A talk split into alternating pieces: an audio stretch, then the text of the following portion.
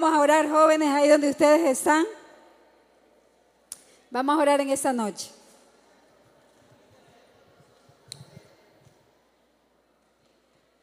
Bien, Padre, te damos gracias porque tú eres un Dios creativo. Hay diversidad de seres humanos, Señor, en el planeta. Hay diversidad de hermanos aquí en este lugar. Señor, yo estoy seguro de que tú, eh, dentro, Señor, del honor y la honra que te damos, estoy seguro de que tú disfrutas de la reacción de cada uno de tus hijos, Señor. Eh, te gozas cuando ves a tus hijos reaccionar de tal o cual manera. Tú así nos hiciste, Padre. Hoy te damos gracias porque nos has entregado al poder del Espíritu Santo, al Espíritu Santo, tú mismo, Señor, para que nosotros podamos controlar, para que nosotros podamos, Señor, regular nuestras emociones, nuestras actitudes, para poder llegar a ser como tu Hijo Jesucristo. Gracias, Padre, en el nombre de Jesús. Amén y amén. ¿De qué ánimo están hoy día, chicos? ¿De qué ánimo? Sí, de buen ánimo. Bueno, les comento que hoy día me ha tocado aplicar lo que enseñaba la semana pasada. Hoy día ha sido un día de mucha presión, eh, de mucha expectativa. Eh, ciertas cosas salieron bien, otras no tanto como yo esperaba. He llegado un poco corriendo, atrasada. Ha sido un día de tensión y de estrés. Sí, de estrés. Eh, que el dolor de cabeza ya quería hacerse cargo de mí, pero siempre pensando eh, que todo, ese texto siempre viene a mi palabra, a mi, a mi mente, perdón, esta palabra, de que todo lo que ocurra en la vida de alguien que ama a Dios ayuda para bien. Hay situaciones que no podemos entender, pero yo solo sé que todo me va a ayudar para bien. Amén. Entonces ha sido como un día, como te dije, muy, muy, muy acelerado, de hacer cosas que nunca, no estoy acostumbrada a hacer, pero que me desafié a hacer y que me di cuenta, uy, sí lo puedo hacer. Y eso es lo que es el enfoque que hoy le he querido dar a ese día eh, rompí ciertos límites y dije, wow, yo sí lo puedo hacer. No me quedé estancada en el qué pesado, qué cansado, qué tenso tratar con mucha gente, sino más bien pude lograr lo que yo tal vez creía que era limitada. Y todo lo que no pasó como yo esperaba, sé que Dios así lo decidió. O sea, esa actitud es una decisión, porque nosotros decidimos qué ánimo tener muchas veces. Hay otras en las cuales nuestro estado, de ánimo no lo podemos controlar, o sea, no podemos, no lo decidimos, es lo correcto, sí lo podemos controlar. Pero hay ciertos momentos presionantes de mucho estrés en la cual nuestro organismo reacciona de cierta manera y que eso nosotros no lo podemos controlar porque fisiológicamente estamos hechos de ciertos órganos que regulan ciertos estados de ánimo. Eso lo hablamos la semana pasada, si recuerdan, generación vida. ¿Cuántos faltaron la semana pasada? ¿Cuántos no estuvieron, no pudieron estar aquí? Bueno, entonces para ustedes, hago un resumen rápido de lo que hablamos la semana pasada. Estamos hablando sobre vigilar, estar vigilantes, atentos ante las presiones del mundo situaciones estresantes, de mucha presión, situaciones en las cuales a veces no buscamos, pero están ahí. ¿Cómo los hijos de Dios deben reaccionar frente a esto? Y vimos pues de que realmente la presión es para muchos, pero que Jesús se adelantó desde hace muchos años diciéndonos esta palabra. Estas cosas yo les digo para que en mí tengan paz. Es decir, nos da una esperanza de que cualquiera que sea la situación, en Jesús podemos encontrar un refugio, una esperanza, un momento de paz, un momento en el cual acercándonos a Él, Él nos prodiga y nos imparte una paz, y no cualquier paz, porque Él dice, yo les doy paz, no como el mundo la concibe. Es decir, nos da una paz sobrenatural. Algo que en la situación tú no lo puedes comprender, porque a Dios no se lo puede comprender. pero sí se lo puede vivir. Es lo hermoso de conocer a Cristo, de saber que tenemos un Padre que nos cuida. Entonces, yo le hacía las preguntas a ustedes, y ustedes como jóvenes están también inmersos en muchas presiones del mundo, en situaciones que tal vez ustedes no buscaron, eh, pero que están ahí. Y les preguntaba, ¿dónde ustedes están encontrando su paz? ¿Cómo ustedes están reaccionando? ¿Están buscando su paz en otras personas? ¿Están buscando su paz en cosas materiales o la están buscando realmente en Jesús? Y hablábamos también de que cuando uno está inmerso en presiones, hay un orden en el cual tu cuerpo reacciona. Porque jóvenes, tenemos que ser objetivos. También les decía que Dios nos manda amarlos con toda nuestra mente con todo nuestro ser y que también está involucrada la inteligencia que Dios nos ha dado y la sabiduría para los hijos de Dios que tenemos cuando estamos en Cristo. Entonces hay que ser objetivos en cuanto a conocernos a nosotros mismos, cómo nuestro cuerpo humano reacciona frente a momentos de mucho estrés o de mucha presión. Dios nos hizo, Dios nos configuró, Dios nos dio todos los órganos de nuestro organismo y estos reaccionan frente a diferentes situaciones. Si hablamos de las glándulas, Dios nos ha dado ciertas glándulas que son las que responsables de reaccionar prodigando ciertas hormonas y que estos muchas veces estimulan nuestro estado de ánimo. Y creo que eh, mencionábamos ahí, teníamos un gráfico de ciertas glándulas claves como son las suprarrenales, hablamos de las tiroides, que se encuentra acá, el timo no lo mencionamos, por es otra glándula, hablamos también del páncreas, hablamos de la hipófisis, esa glandulita tan pequeña, pero que es capaz de controlar muchos estados o situaciones de ánimo en el ser humano, sea de tristeza, sea de alegría y etcétera. Eso fue en resumen lo que vimos la semana pasada. Y dijimos que cuando el cuerpo está inmerso en una presión, el asunto a quien enfocarnos no es la presión, sino cómo reaccionas tú frente a esa situación. Y por lo general reaccionamos dependiendo del material que estábamos hechos. Yo les había traído, les enseñaba una botella y una roca, esa la semana pasada. Y les dije, si sobre esta botella viene una enorme presión, y yo la relacionaba con esta mancuerna de 10 kilos. Si yo hago caer esa mancuerna en esa botella, le voy a sacar la tapa, esto también es física, ¿no? Si está el aire contenido, pues va a rebotar la mancuerna. Ahí le estoy ejerciendo mucha presión, imagínate que esa eres tuya. Y las presiones de las deudas, esas que tú te metes, esos problemas ahí que ustedes se andan metiendo. O las presiones que a lo mejor ustedes no buscaron problemas en el trabajo, eh, presiones eh, económicas, emocionales. Y si tú eres una persona muy débil, de carácter muy débil, muy frágil, pues tú vas a terminar como esta botella. Presionada, aplastada contigo mismo, es que hasta el aire se le fue. Y hay personas que viven así, ni siquiera pueden respirar espiritualmente porque se sienten muy agobiadas, no saben para dónde ir, se sienten oprimidas, no saben a quién recurrir. Y entonces viene a sus vidas una carga muy fuerte de estrés. Y cuando tú pasas ese proceso de estrés, primero viene la presión, el estado de alerta.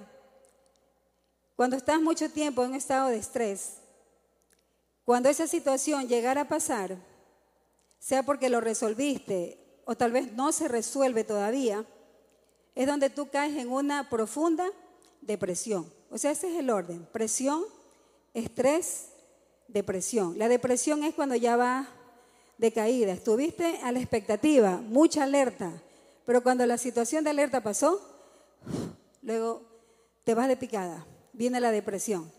Y entonces, las presiones no las podemos evitar. Jesús dijo, en el mundo ustedes van a tener aflicciones, son inevitables, van a venir. Los cristianos no estamos exentos de eso, van a venir. Y hacia los cristianos van a ser más fuertes todavía.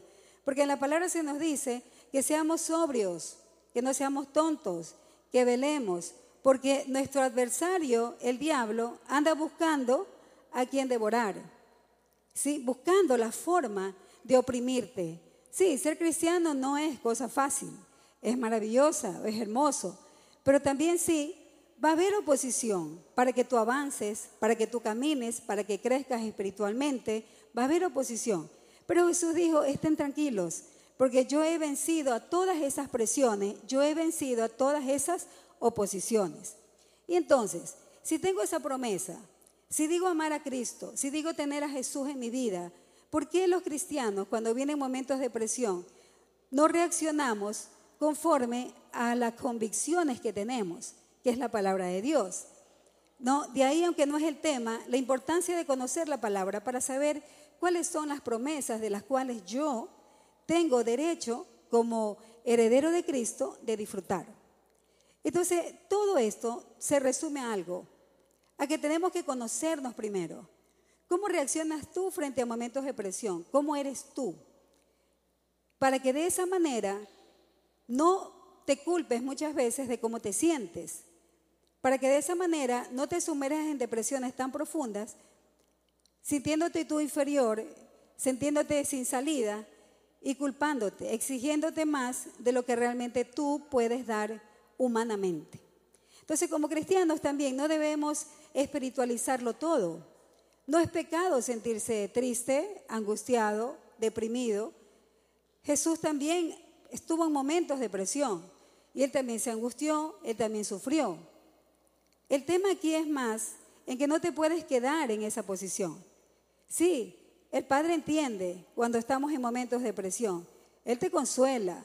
Recuerda, dice la palabra de Dios, no tenemos un sumo sacerdote que no haya sido o no haya pasado por las situaciones que ustedes pasan.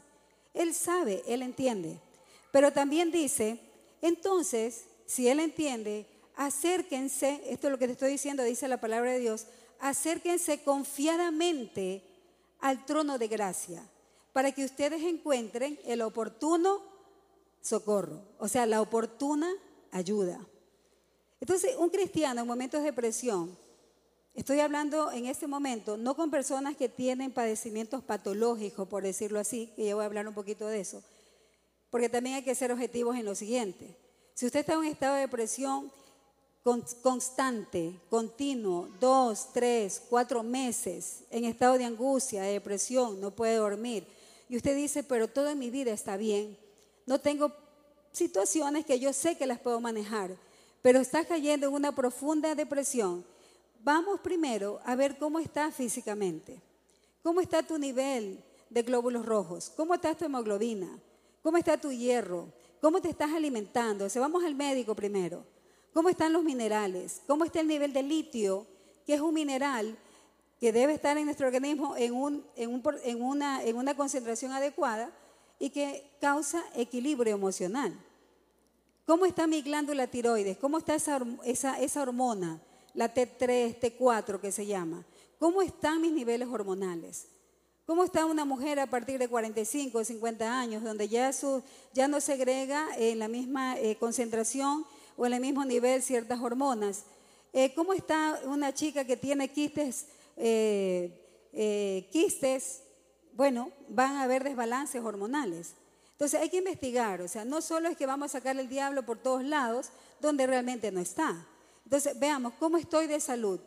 Estoy durmiendo correctamente, estoy durmiendo las horas que debo dormir, porque el no dormir las horas necesarias va a hacer de que tú siempre estés en un estado de cansancio, de fatiga, no te puedas concentrar adecuadamente, o sea, seamos objetivos en todo.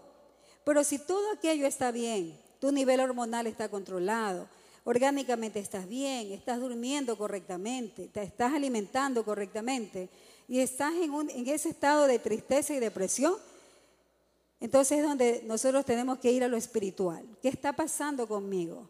Y acercarte al trono de gracia para que encuentren ¿qué? la ayuda oportuna, la ayuda adecuada.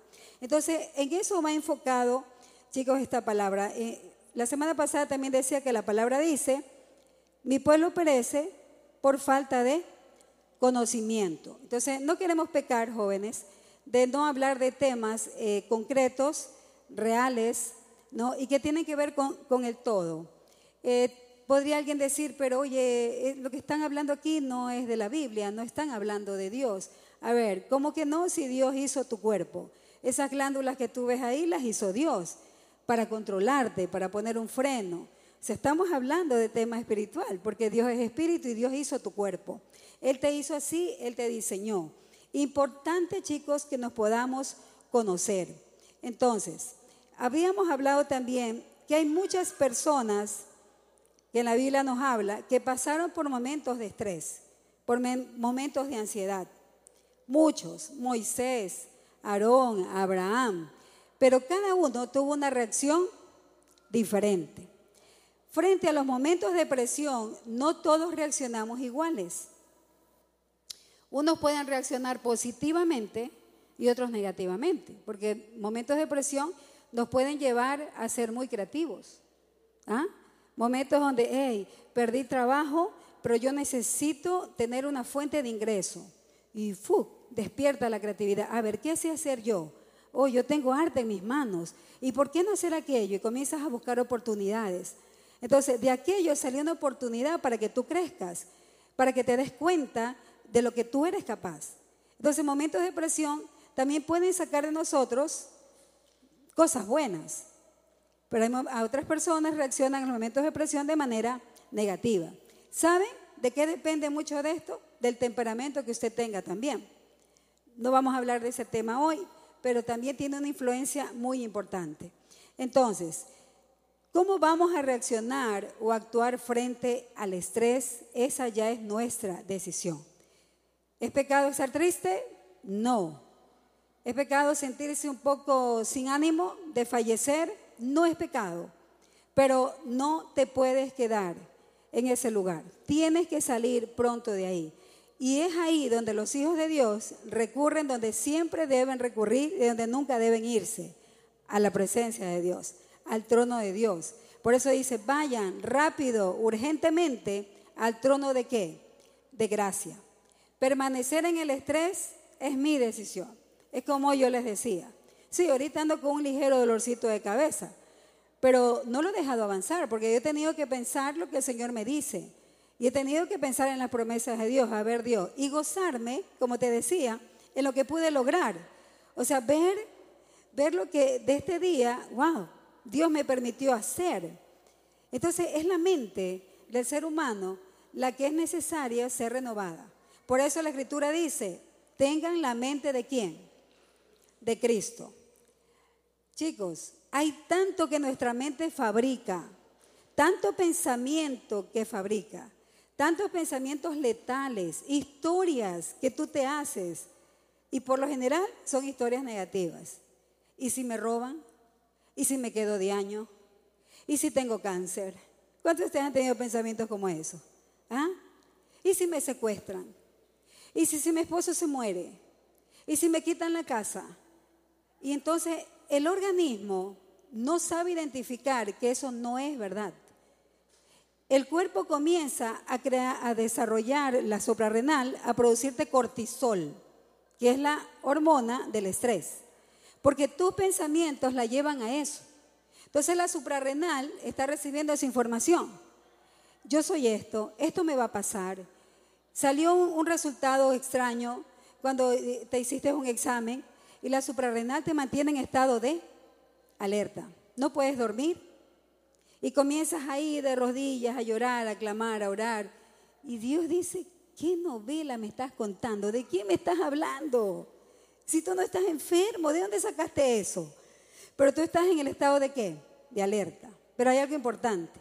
El cuerpo no sabe identificar la realidad versus lo que tú estás pensando, sino que segrega cortisol. Es decir, tu cuerpo ya vivió la enfermedad. Y tal vez esa ni estaba. ¿Sí te das cuenta? ¿Quién, ¿Quién activó esa glándula? Tus pensamientos. Por eso debemos tener la mente de Cristo. Siempre me pregunta a mí mismo, ¿por qué como seres humanos no pensamos? ¿Y si me gano esa casa? ¿Y si soy el mejor en mi clase? ¿Y si el trabajo es para mí? ¿Por qué no pensarlo así? Si pensáramos así, como es la palabra, se activaría la hipófisis y comenzaría a segregarme las endorfinas y las serotoninas.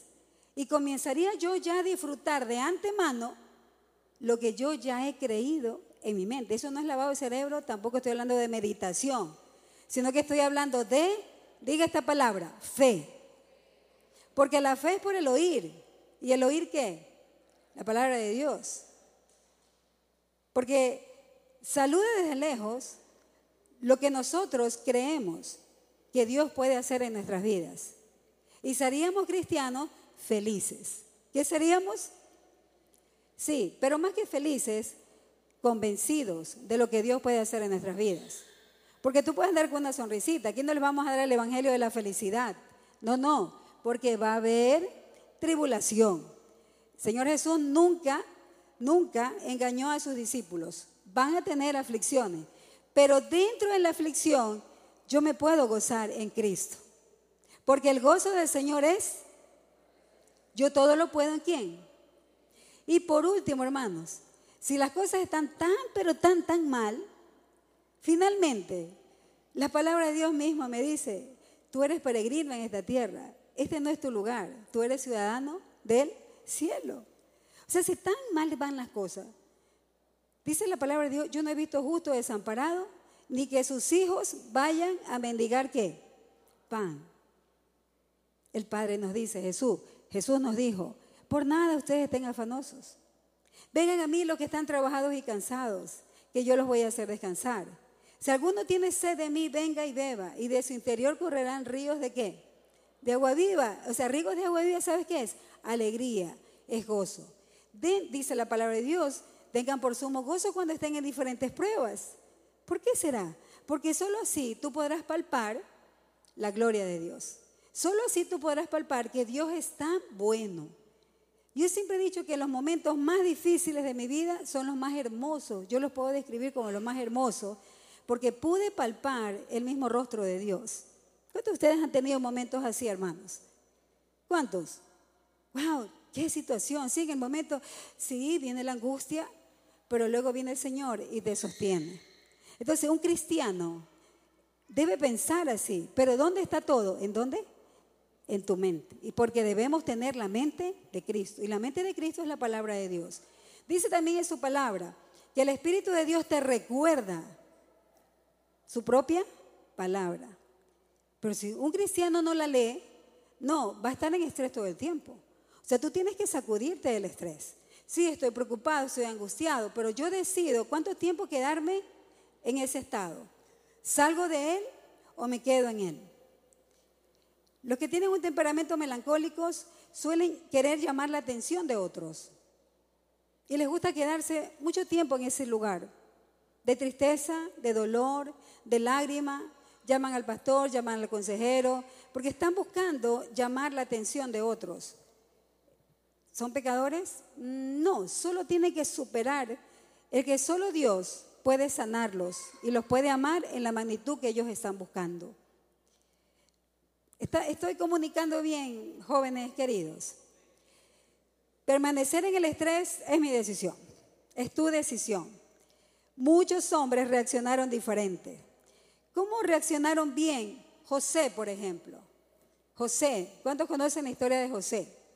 Frente a la presión de una mujer que constantemente lo llamaba por teléfono y le decía, acuéstate conmigo. Y lo perseguía le encantó. Esa mujer se quedó fascinada con José y le insistía, ven conmigo, acuéstate conmigo, nadie lo sabrá. José era un hombre y se veía presionado frente a esto. Pero ¿qué mantuvo firme a José si no eran sus convicciones y su profundo amor a su padre, a Jehová de los ejércitos? Se vio presionado, pero reaccionó correctamente. Lo contrario de un hombre un poco más grande, no tan joven, el rey David, que se vio presionado frente a lo que veía en un balcón.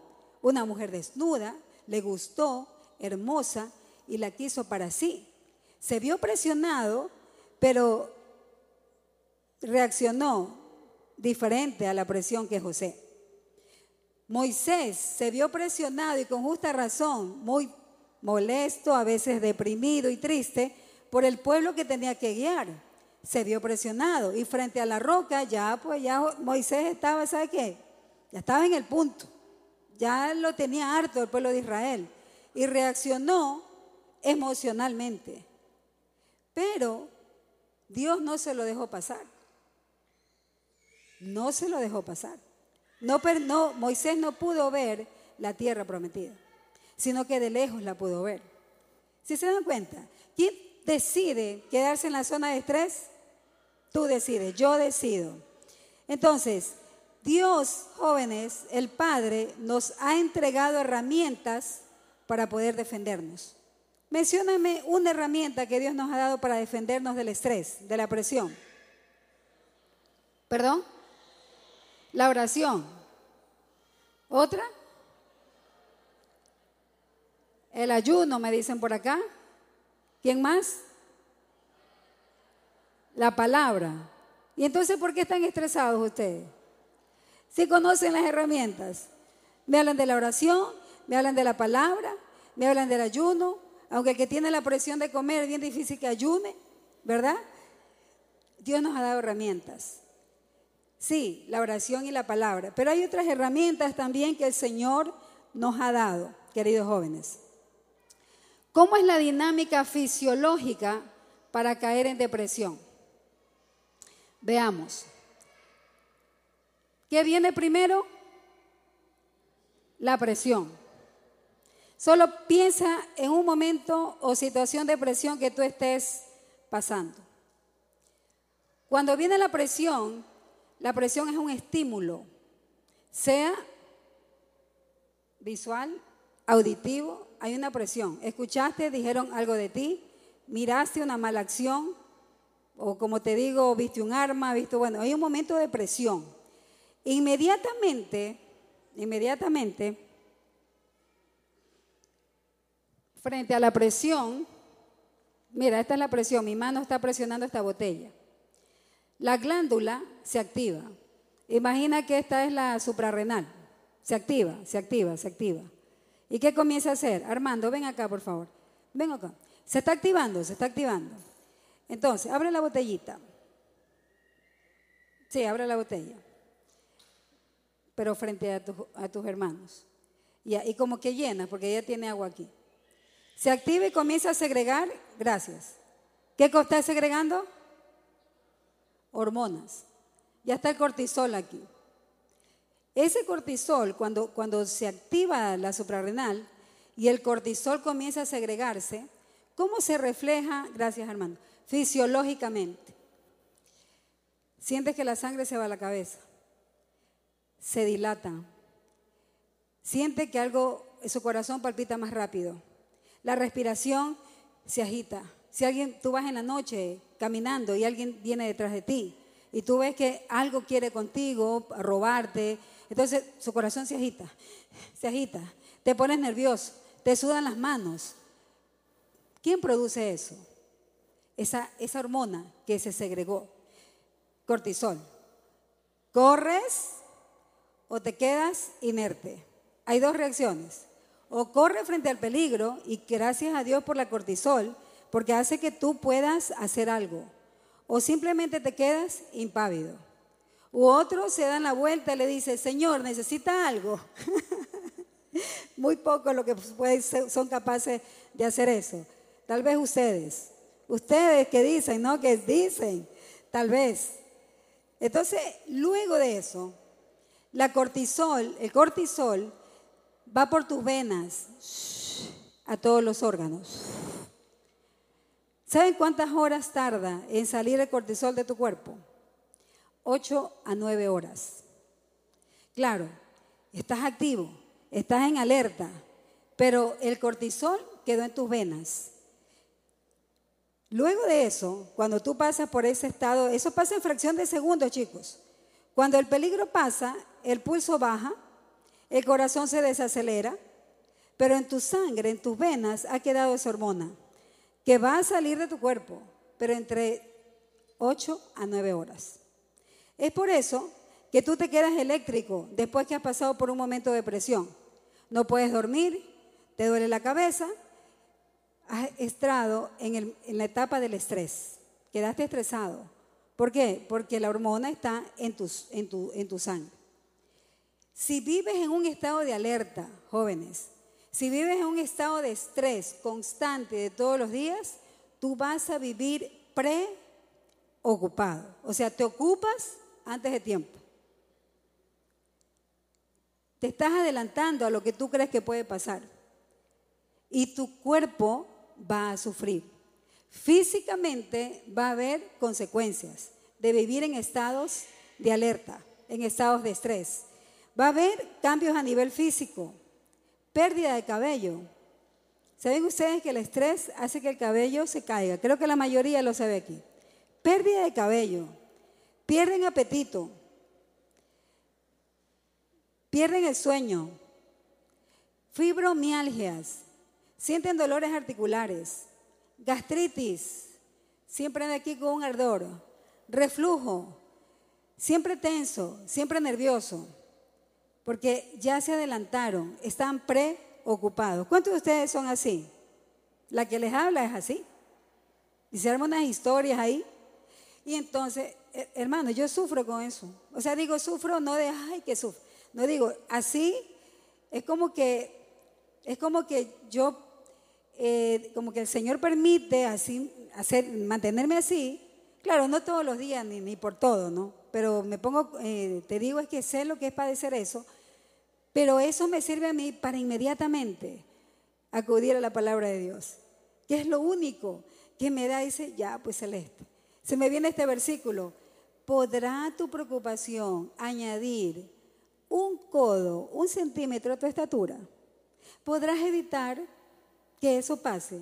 La semana pasada mi hijo está en Moscú, algunos de ustedes saben eso, estudiando, y hubo un conflicto allá, no sé cuántos de ustedes sepan lo que está pasando en Moscú. Y entonces salieron allá unos vándalos, iban hacia el Kremlin, iban a ir donde estaba el, el presidente Putin, y querían desequilibrar su gobierno. Supuestamente querían sacarlo de ahí. Y cuando las noticias salió de que estos iban a hacer Kremlin, ¿qué creen que pasó? La noticia me activó la suprarrenal. ¿Cómo es la cosa? Y todavía te mandan la foto de que eran carros bomba. Y mi hijo está allá, está en Moscú. ¿Y si pasa algo? ¿Y si que una bomba? ¿Y, si, y yo ya lo veía él saliendo corriendo así. Así lo veía mi ¿no? Así como diciendo, ¿y por qué vine aquí? Espérate. Y el Espíritu Santo me dice, ¿qué puedes hacer? ¿Puedes hacer algo? Estás tan lejos. ¿Puedes hacer algo? Y dije, no, yo sí puedo, me dijo mi Señor. Yo sí puedo, porque yo estoy allá con Él. Y vino las endorfinas. Gracias, Señor. Esa oxitocina salió, eh, salió, perdón, el cortisol. Y me sentí, ¿a dónde estuvo mi descanso? Vengan a mí los que están trabajados y cansados. Mi paz os dejo, mi paz os doy. Y como soy bien dramática, por último yo dije, Señor, ¿y si te lo tienes que llevar? Yo sé que te vas con él. Escribí a él, Calé, todo bien, mami, ¿usted cómo está? Le digo, un 20% humana, un 80% espiritual. Y cuando él viene me dice, mami, lo que tenga que pasar, pasará. Pero yo sé con quién me voy. Me convertí 100% espiritual, gloria a Dios, aleluya, santo es el Señor. Sus palabras me tranquilizaron. ¿Sí te das cuenta? Entonces, todos pasamos por momentos así. Tú de pronto dirás, bueno, ella ya tiene 70 años y ella ya ha superado eso. No, hasta que te muera. O sea, hasta que nos muramos, vamos a tener que ¿sí? Pero unos más maduritos que otros ya acuden a la palabra. Por eso, jóvenes bellos, tienes que conocer la palabra de Dios. Es tu soporte, es tu ancla. Es donde tú te vas a agarrar de uñas y dientes porque así el Señor lo ha dicho. Es lo único que te va a traer la paz. No aquella pastillita para dormir. No, esa te hace dormir un ratito. Pero cuando te despiertas, el conflicto sigue, porque el conflicto está ¿dónde? está en ti, no tanto en nuestro alrededor, está en mí. Pero Cristo también está en mí y Él pelea mis batallas. Tranquilos, yo he vencido al mundo. Si te das cuenta, mi refugio es la palabra de Dios, mi esperanza es la palabra de Dios. Jóvenes, habrán días donde la palabra de Dios no la podremos encontrar tan fácilmente. Donde se prohibirá leer la Biblia. Pero no, no vamos a preocuparnos, porque la palabra estará escrita en nuestros corazones y el Espíritu Santo nos las va a recordar. Y eso va a hacer que en los últimos días los cristianos se mantengan firmes en el Señor. Pero aquellos que dijeron ser cristianos y no leyeron la Biblia, ¿qué les recordará el Espíritu Santo de Dios? Vendrá el enemigo y hará leñas, pedazos de él, porque no tuvieron hacia dónde aferrarse. ¿Me están cachando, jóvenes? La palabra de Dios es nuestra mejor endorfina, porque nos da la seguridad, nos da la fe, nos da la confianza de que no estamos solos. El cortisol también a nivel psicológico nos cambia los patrones de sueños. No paras de pensar. ¿Cuántos de ustedes mujeres? Porque los hombres sí pueden dejar de pensar. Pero nosotras mujeres, ¿cuántas aquí son así? Como tallarín, un laberinto esa mente. Todos así. Benditos hombres, yo los admiro. Yo siempre digo que soy admiradora y fan número uno de los varones. De verdad, son bellos en el buen sentido de, de la palabra. Son tan privilegiados. Nosotros también, no digo que no. Pero ellos pueden dejar de pensar, muchachos. Yo no sé cómo lo hacen. Pero literal que sí, no están pensando en ciertos momentos. Cuando el cansancio les puede, no, ellos se concentran en la película y listo. No se están haciendo películas, historias. Por eso cuando hombres tienen esposas así, como yo, o sea, lo único que hacen es, ¿qué te pasa? ¿De, qué me estás hablando? Eso no, no ha pasado, ni pasará. Entonces, nosotras a nivel psicológico sí, tenemos aquel problema de que no podemos dejar de pensar. Entonces, viene la presión, viene el estrés, la clave, no te quedes en la, en la zona de estrés. Sal de ahí. Es lícito estresarse, chicos. El mismo Señor Jesús en sus últimos días le dijo a sus discípulos, estoy triste hasta la muerte, le dijo. ¿Tú sabes lo que es eso? El mismo Señor Jesús, cuando oraba, tanto era la presión que él sentía de lo que iba a pasar, que había sudor de sangre, mucha presión sobre nuestro Señor Jesucristo. Pero eso no lo hizo retroceder. No se quedó en esa zona mucho tiempo. Y si ven hombres de Dios que fueron y sufrieron mucha presión, no se quedaron en esa zona mucho tiempo. Y luego, si te quedas mucho tiempo en esa zona de estrés, viene entonces la depresión. El esconderte, el no querer saber nada de nadie. ¿Cuántos de ustedes se han sentido así? No quiero saber nada de nadie. ¿Cuántos? Ajá. Yo no quiero saber nada de generación vida. Así como esos muchachos ni oyen, en mi caso hace. Nada, no es broma, es broma. Momentos donde tú dices, no, no quiero. Quiero tener mi momento. ¿Es lícito? Sí, pero no todo, no 10 años, pues. Sí, es permitido. El Señor entiende por lo que nosotros pasamos y padecemos. Entonces, yo decido el ánimo. Yo decido cómo quiero estar.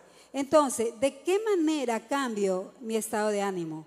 En Salmos 31, 24, la palabra dice, cobren ánimo y ármense de qué? De valor. Cobren ánimo es una acción. Es decir, yo decido. No es que viene como una varita mágica, sino que dice, hey, cobren ánimo. Es decir, levántense, despiértense, cobren ánimo. Pero dice más adelante, cobren ánimo y ármense de valor todos los que esperan en el Señor. ¿Cuántos esperan en el Señor? Cobren ánimo. ¿Realmente estás esperando en el Señor? No porque te haga el milagrito, sino esperas que Él pelee tu batalla y que Él te libre de tus peleas. Espero que Él lo haga del conflicto que tengas con tu jefe, con tus compañeros de trabajo, de aquella injusticia que se ha cometido en contra tuya, deja que el Señor se encarga. Él se va a encargar, Él lo va a solucionar. Al momento parece que nadie lo ve, que nadie entiende, pero el Señor se está encargando. ¿Pero por qué se encarga? Porque tú has creído en Él, porque te has volcado en Él. Estoy comunicando, ¿cuántos dicen amén? Él se va a encargar.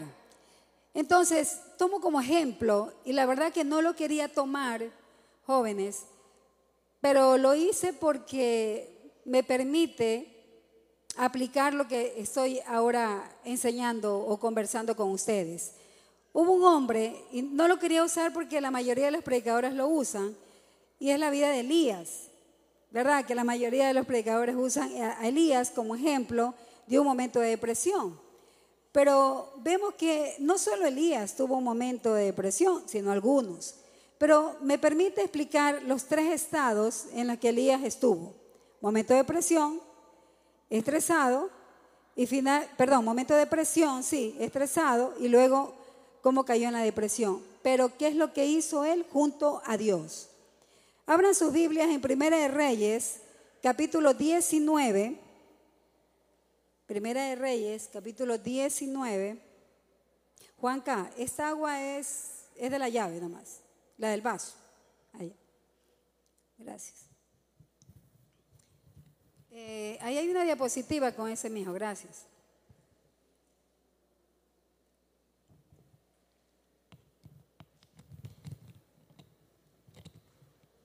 Bien. ¿Cuántos de ustedes saben quién fue Elías? Levanten la mano, Elías. Oh, muy pocos. Me encanta que muy pocos sepan de la vida de Elías, porque quiere decir que muchos aquí son cristianos nuevecitos, no son bebés espirituales. Jóvenes, Elías era un hombre, un hombre de Dios. Elías hizo muchos milagros y muchos portentos. Él le pedía al Padre y el Padre hacía. Era un hombre que conversaba cara a cara con Dios. Era un hombre que siempre estaba delante de la presencia de Dios. Y Elías cayó en un estado de, tristeza y de depresión. ¿Cuántos hombres y mujeres de Dios hay aquí? Ustedes. ¿Puedo caer en un estado así? Sí. Puedes. Elías es lícito, sí, Dios lo entiende. Solo que no te quedes en la zona del estrés. Y este hombre había hecho muchos portentos. Muchos. Él no le tenía miedo a nada ni a nadie porque sabía que su Dios lo respaldaba. Ni una sola palabra de Elías cayó en tierra, sino que el Señor la respaldaba. Pero ¿qué pasó con este hombre de Dios? ¿Cuántos de ustedes no han ido por ahí predicando la palabra, líderes en exo y sacando demonios ¿ah? y sintiéndose, wow, superhéroes con la palabra de Dios? Porque realmente eh, así uno se siente cuando el poder de Dios está en uno y que de pronto llegaste a tu casa y wow, tú el hombre de autoridad y tu mamá llega y te dice, botar la basura, vago.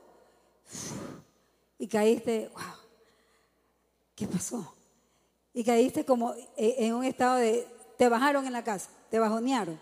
¿Dónde estuvo la autoridad? Y yo, y te sientes poco, te sientes menos. Elías fue un hombre de Dios y mira lo que le pasó. En el verso 1 dice, Acab dio a Jezabel la nueva de todo lo que Elías había hecho. Y es que Elías había hecho mucho en contra de Acab y de Jezabel, su esposa. Dice, y de cómo había matado a espada a todos los profetas. Oye, no era un hombre así como, ¿me entiendes? Un hombre de Dios, no. Era un hombre de Dios, pero con espada en mano. Era un hombre que a quien el Señor le decía, mata, él lo hacía. O sea, era un hombre con autoridad. No era un endeble, no era débil. Era un hombre a carta cabal. Y aquel hombre, mira lo que pasó. Dice en el verso 2, entonces envió a Jezabel a Elías un mensajero, diciendo, así me hagan los dioses y aún me añadan, si mañana a esta hora yo no he puesto tu persona como la de uno de ellos. Y esta Jezabel era una mujer que lo que decía, cumplía. El prototipo de una mujer diabólica, del mismo infierno. O sea, una mujer muy, muy diabólica. Había mucha maldad en su corazón. Y le manda un mensajito al gran profeta y le dice, mira, ve cómo aquí se ve por Diosito Santo, más o menos como que le dijo así, a ver si mañana no te pasa lo mismo. Y entonces a Elías le llegó este mensaje. ¿A dónde le llegó el mensaje? A su oído. Y que se le activa la suprarrenal. ¿Qué me va a pasar mañana? Oye, pero se había matado a los falsos profetas. Se había sido aquel hombre que con sus palabras él hablaba y ocurría lo que él decía. Pero, ¿qué pasó con Elías? Dice en el verso 3, viendo pues el peligro, se levantó. O sea, la suprarrenal lo levantó, o sea, tomó una acción y se fue para salvar su vida. el, el, cortisol hace eso. Ey, huye, escapa, te pone a salvo. Dice más adelante, se huyó para, para salvar su vida. Y vino a Berseba, que está en Judá, y dejó allí a su criado. Es decir, quería estar solo. Y Elías fue un hombre sabio porque no quiso contaminar su preocupación o lo que él era al siervo que lo seguía o al discípulo que lo seguía. Entonces tuvo miedo y huyó, escapó. Es decir, se puso en estado de alerta, tomó una acción, pero se estresó. Estaba estresadísimo. Dice en el verso, en el verso 4, y él se fue por el desierto en un día de camino. ¿Cuántos de ustedes en momentos estresantes se van por el desierto, donde no haya nadie, nadie a quien escuchar, nadie con quien hablar, quieren estar solos. Es lo que Elías también hizo. Se fue al desierto y vino y se sentó debajo de un enebro. Y deseando morirse, ¿qué deseaba este hombre? Morirse. ¿Cuántos de ustedes han deseado morirse alguna vez? ¿Cuántos chicos? Yo alguna vez, mi mamá para 15 años me regaló una pulsera con unos rubíes y un brillantito. Ese era mi regalo de 15 años. Y yo de novelera me lo llevo al colegio para que quería que mis amigas me vean mi pulserita de rubíes y brillantes. Y me olvidé sacármelo. Y estando en la buceta, me doy cuenta que no me había quitado mi... Claro, no era tan peligroso como ahora, pero ladrones han habido siempre. Wow, dije, y me saqué la pulserita al disimulo y me la guardé. Llegando a la casa, no encontré, no encontré esa, esa pulsera de, de, oro. Se me había caído, según yo. Llegué, busqué, tres de la tarde me acuerdo que vi el reloj y me puse a llorar desconsoladamente. Yo dije, ¿cómo pude haber perdido algo que mi mamá me dio con tanto amor? Y lloré y lloré y lloré, los ojos se me secaron de lágrimas, eran rojitos, y dije, me voy a dormir, a ver si así, cuando abra mis ojos ya estoy en el cielo. O sea, yo quería morirme, o sea, el sueño es como el medio en el cual se esconden muchos que están deprimidos. Quieren dormir, alerta. Si tu hermano menor pasa mucho tiempo durmiendo, puede estar pasando por estados de depresión. Y yo decía, y si no me muero, le decía a Dios, Dios, por favor, que yo abra mis ojos y que esto fue un sueño, que esto no ha pasado, porque me estresé a tal punto. Entonces habla de que Elías llegó al lugar, estaba huyendo, escapando, y él qué hizo? Durmió. Y dice, deseando morirse, dijo, basta ya, oh Jehová, y quítame la vida, pues no soy yo mejor que mis padres. Y echándose debajo del enebro, se quedó dormido. Y he aquí luego un ángel le tocó y le dijo, levántate, come. Entonces él miró y he aquí a su cabecera una torta cocida sobre las ascuas y una vasija de agua. Y comió y bebió y volvió a qué?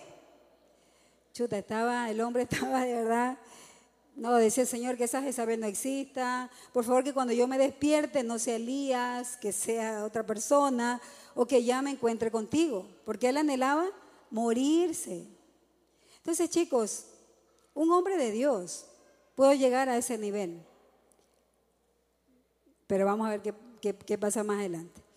Y dice, mira, volvió a dormirse. Verso 7. Y, volviendo el ángel de Jehová, la segunda vez lo tocó diciendo, levántate y come. Qué paciencia. ¿Sí se dan cuenta? Levántate y come. Porque largo camino te resta. Se levantó pues y comió, bebió, fortalecido con aquella comida. Caminó 40 días y 40 noches hasta Oret, el monte de Dios. Elías había soportado mucha presión, mucha presión. Claro, ya había matado a cuántos. Había venido, o sea, el hombre peleando mucho espiritualmente y humanamente. Así que el hombre cayó en profunda depresión. Y al escuchar que lo van a matar, él había dicho, wow, o sea, todavía el Señor que, bueno, eso no dice en la Biblia, solo estoy parafraseando. Entonces se sentía que una mujer me venga a matar. En el verso 3, como te digo, se alertó, se estresó, Pero yo destaco algo muy importante, jóvenes, que Elías no huyó de Dios. Elías no se fue de la iglesia. Elías no se fue del nexo, sino que Elías buscó, sí, su espacio, pero para que Dios le dé una respuesta. No huyó a otro lugar y huyó de Dios. En ninguna parte de la Biblia dice que él huyó de la presencia de Dios. Él quiso tomarse su espacio, pero se acercó a quién, jóvenes? ¿A quién se acercó? ¿A quién se acercó? A Dios. Porque Él era su salvación. Porque sabía que en Él iba a encontrar un refugio. Pero sí, tuvo su espacio, tuvo, no le dio la espalda a Dios. Por eso es que le expresó lo que sentía. ¿Y qué hizo Elías? Oró. Diga, oró. El mayor refugio cuando estamos estresados es orar.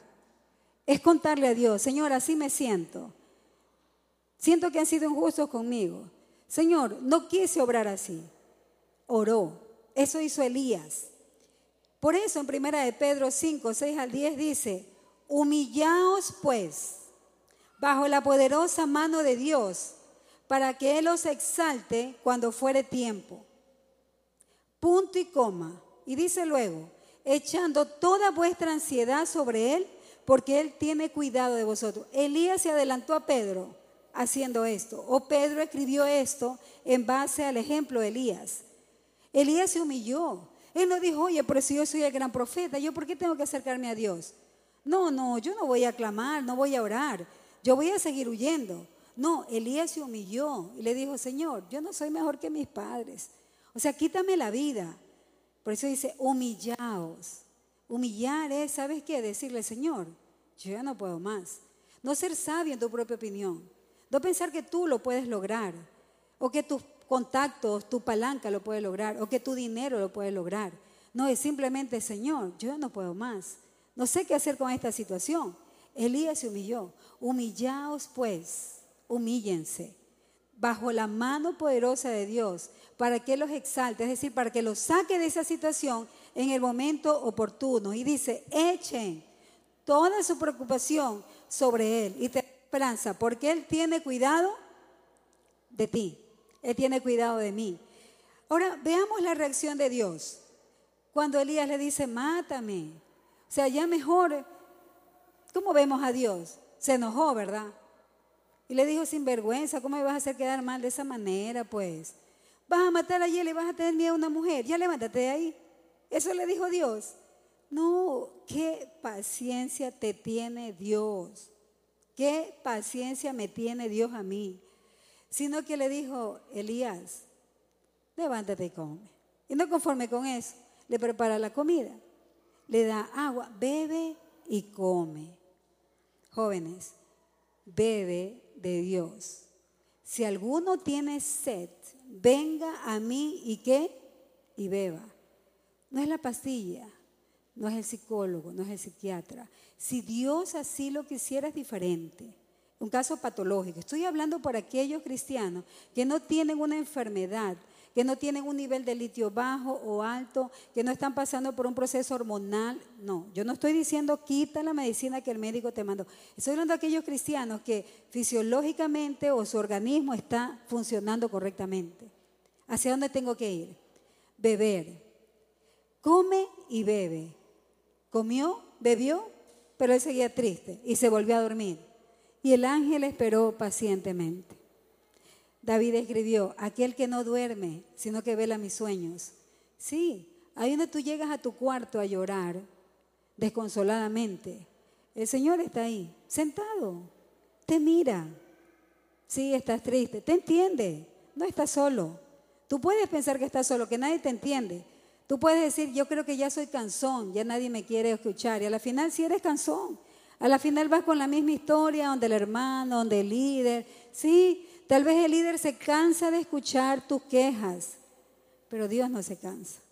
Esa es la buena noticia. Él tiene paciencia. Mira con Elías. Comió, bebió y se volvió a dormir. Ok, vamos a esperar, dijo el padre. Y otra vez lo levanta. Oye, José, oye Nati, levántate y come. Comió, bebió. Pero el Señor le dijo después, levántate y come porque ya hasta ahí la zona de estrés. porque te espera mucho camino por delante. O sea, el Señor te dice, está bien, llora tus quebrantos, yo te voy a consolar, yo estoy contigo, pero ya, levántate, porque mi gozo es tu fuerza, porque todo lo puedes en mí, porque yo te doy la fuerza. ¿Cuántos dicen amén? Y le dice Elías, ya, levántate, porque te queda mucho camino por delante. Eso te dice el Señor ahora, ya, come de mí, bebe de mí, pero ya levántate. Porque cobrar ánimo es una decisión, es levantarse. Pero ¿cómo me levanto, hermana? No puedo conmigo mismo. Lee la palabra de Dios. No hay humano que te pueda levantar, hermanos, sino el poder del Espíritu Santo que ya está en ti. No hay fuerza humana que pueda sacar a una persona de una depresión profunda, sino el poder del Espíritu Santo.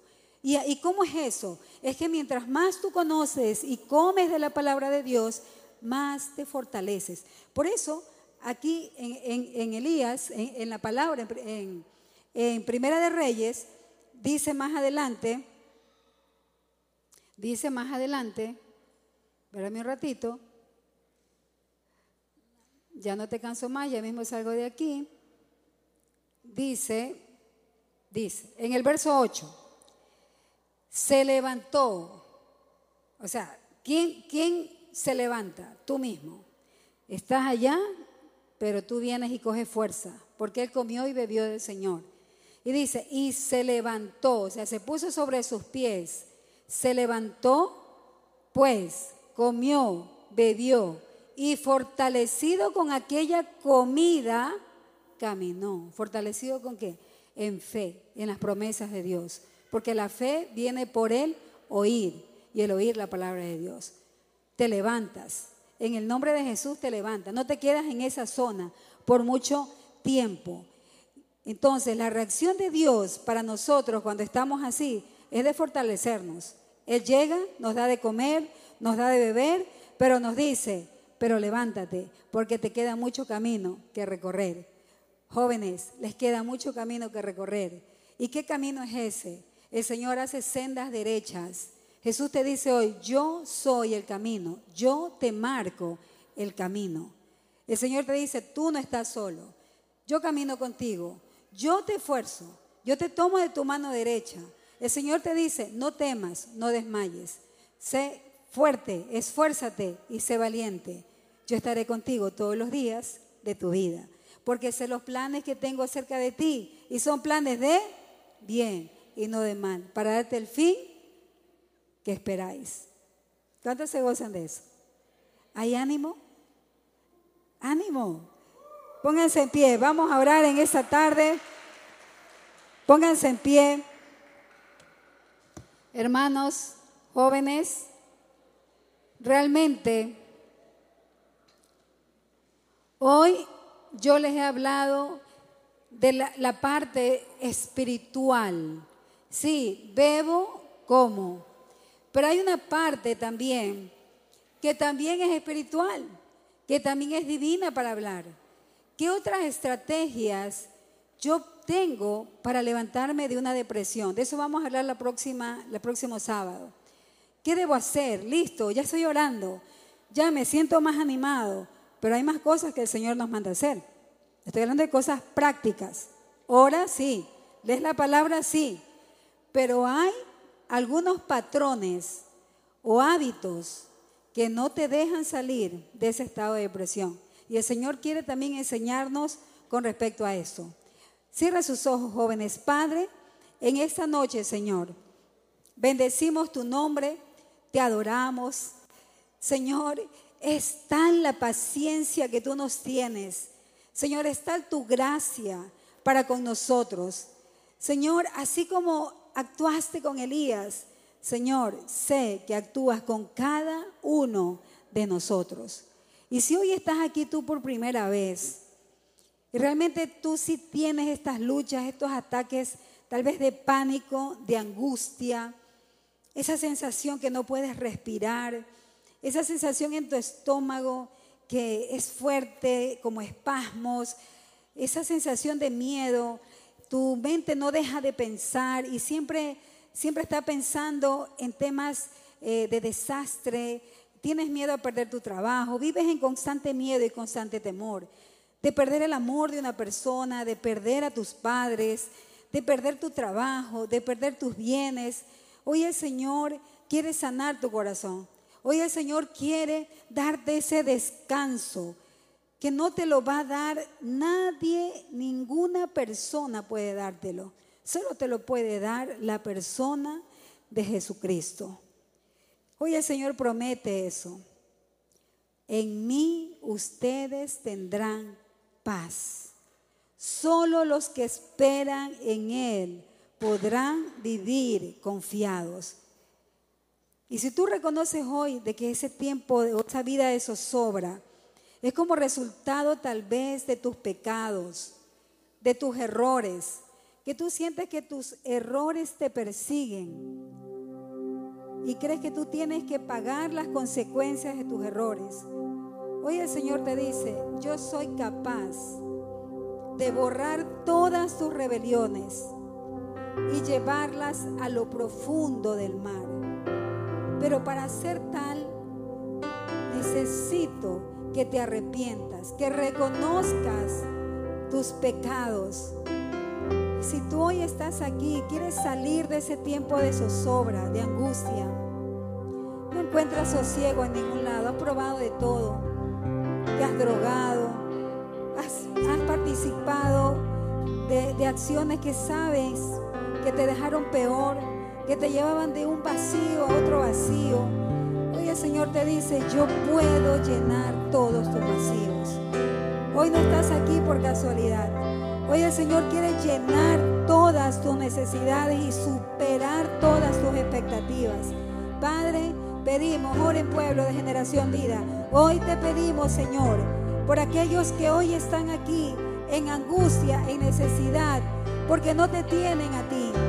Hoy declaramos, Señor, que tu palabra hará en sus corazones raíces profundas y dará los frutos que tu palabra es capaz de dar. Y si hoy tú quieres entregar tu vida a Dios, no es una religión la que te presentamos.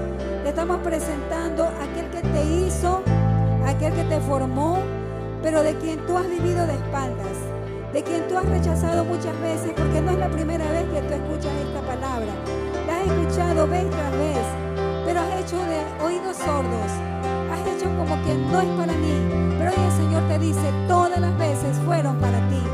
Hoy el Señor te pregunta, ¿quieres darme espacio en tu vida? Hoy el Señor te pregunta, ¿quieres que tu vida sea transformada? Yo lo puedo hacer. Hoy el Señor te está llamando. ¿Y qué es lo que tienes que hacer? Ahí, en lo profundo de tu corazón, ahí donde tú estás. Señor, hoy yo me acerco a ti, porque de oídas yo te he oído, pero hoy mis ojos te ven. Hoy, Señor, hoy, Padre, yo me arrepiento de todos mis pecados. Hoy yo te digo, perdóname, no puedo conmigo mismo. Hoy mi orgullo se quiebra delante de ti, porque me doy cuenta que no encuentro salida en mis propias fuerzas. Solo dile, Señor. Solo tienes que decirle con todo tu corazón, te necesito, Señor. Tal vez no tengas que decir tantas palabras, porque el Señor más que las palabras, está viendo la necesidad que hay en tu corazón. Solo dile, lléname, Señor. Lléname, Padre, llena cada corazón, Señor. Que está vacío, Padre, que ninguna alma hoy salga vacía de este lugar, Señor. Porque tu palabra sacia, tu palabra limpia, tu palabra llena tu palabra satisface, porque para nuestro paladar son miel tus palabras, Señor. Porque tu palabra es bálsamo, tu palabra es alivio, es medicina. Señor, tu palabra dará fruto, porque así tú lo has dicho. Y si tú hiciste esta oración, te vayas de ese lugar hoy. Hoy van a acercarse a ti, van a tomar tus datos, van a conversar contigo. Si tú hiciste la oración, dile, yo hice esa oración y no quiero que esto pase.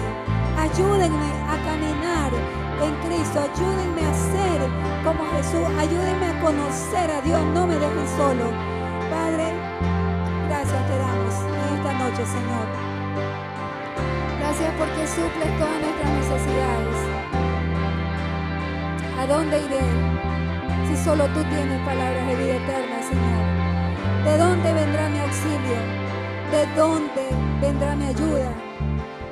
Alzaré mis ojos hacia ti, porque solo de ti viene mi ayuda, Señor. Santo, bendito eres en el nombre de Jesús. Amén.